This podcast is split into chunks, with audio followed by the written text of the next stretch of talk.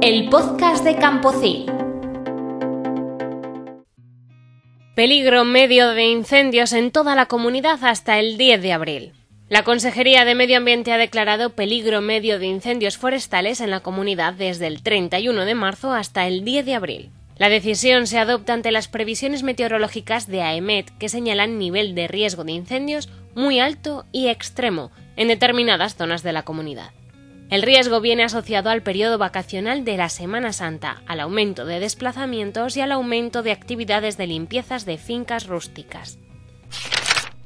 El girasol pierde otros 20 euros mientras el cereal vuelve a ganar posiciones. El girasol ha caído otros 20 euros por tonelada en la lonja de Segovia celebrada este jueves, con lo que suma una tercera semana de bajadas. El precio de la pipa ya se encuentra a 420 euros por tonelada y contrasta con la subida del cereal de invierno, que vuelve a ganar posiciones después de una semana de infarto. Otras lonjas, como la de Salamanca o la de Zamora, lo dejaban sin cotización ante las alarmantes bajadas reclamadas en la mesa del cereal.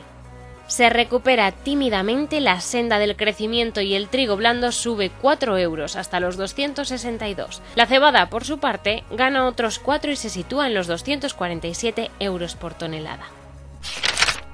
Los regantes tienen tres meses para alegar contra el plan especial de sequía. El Ministerio para la Transición Ecológica impulsa la revisión y actualización de los planes especiales de sequía de las demarcaciones hidrográficas de competencia estatal. Por eso las confederaciones hidrográficas han elaborado los borradores que ahora se someten a un periodo de consulta pública que es de tres meses. Tras la aprobación en enero del Plan Hidrológico del Duero para el periodo 2022-2027, corresponde ahora ajustar el Plan Especial de Sequía. Patatas Meléndez inaugura unas instalaciones centradas en la eficiencia. Patatas Meléndez ha inaugurado su fábrica automatizada en la que ha invertido más de 36 millones de euros. Sus avances están enfocados a maximizar la calidad de la patata, la eficiencia y la sostenibilidad. La empresa facturó 110 millones de euros en 2022. Las instalaciones de esta nueva fábrica diseñada para dar una respuesta rápida a las necesidades de sus clientes están planteadas para tratar a la patata como si fuera una fruta y para protegerla en todo momento del daño mecánico.